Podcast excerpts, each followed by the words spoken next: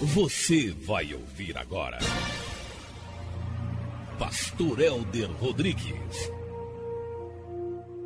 Louvado, santo, perfeito seja o nome do nosso Deus, o eterno, todo-poderoso. Vamos meditar na palavra do Senhor. 1 Timóteo, capítulo 6, verso 6 diz: De fato, grande fonte de lucro é piedade com contentamento, porque nada temos trazido para o mundo, nem coisa alguma podemos levar dele, tendo sustento e com que vestir, estejamos contentes.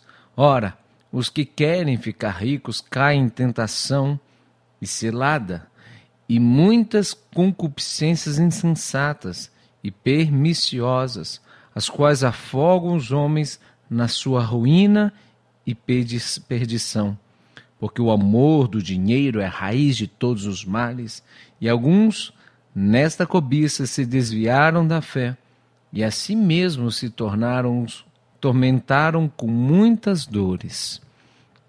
Grande fonte de lucro é o contentamento. Contentamento é a ideia de estar satisfeito. Você vai num jantar, um amigo teu te convida, e aí a anfitriã, uma boa anfitriã, vira: Você quer mais um pouco? E você diz: Não, muito obrigado, já estou satisfeito. Ou seja, já comi o suficiente, não necessito de mais, muito obrigado. E nós precisamos aprender esse contentamento. O marketing martela: você merece mais, você merece mais compre para ser feliz, adquire para ser feliz, você merece mais.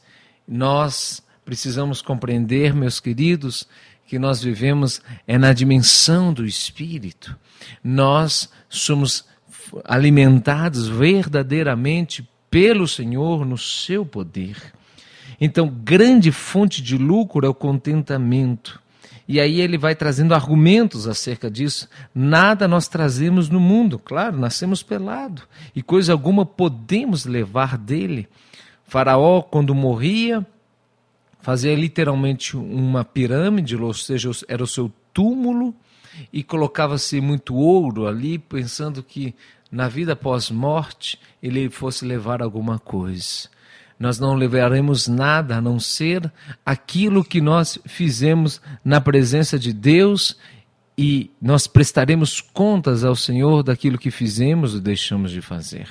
Nesse sentido, meus queridos, nós iremos levar algo, o que fizermos de bom ou de mal, porque nós iremos prestar contas, mas não levaremos absolutamente nada, nenhum bem material.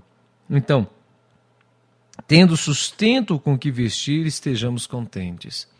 A felicidade não é o que você adquire. A felicidade, a verdadeira alegria é a relação daquilo que você tem com o Senhor. Então, viver assim é totalmente diferente. Tendo sustento o que nos vestir, estejamos contentes. Ora, os que querem ficar ricos caem em tentação, em cilada e muitas concupiscências insensatas e perniciosas, as quais afogam os homens na ruína e na perdição. Os que querem ficar ricos caem nas ciladas, nas tentações, nas concupiscências insensatas e perniciosas. Meu querido, a pessoa que é contente é uma pessoa grata e grata é resultado de um produto de humildade, de discernimento. Mas as pessoas ingratas são pessoas cobiçosas, são pessoas que acham que sempre merecem mais, sempre merecem melhor, que sempre podem receber um pouco mais e vivem sempre numa relação de frustração, porque ganham algo e dizem, pensam, poderia ser um pouquinho melhor.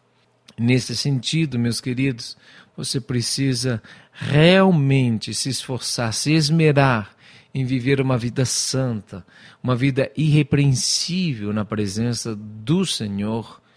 E quando a gente faz isso, quanto Deus faz da nossa vida, quanto Deus se revela de uma maneira majestosa e gloriosa em nossos corações.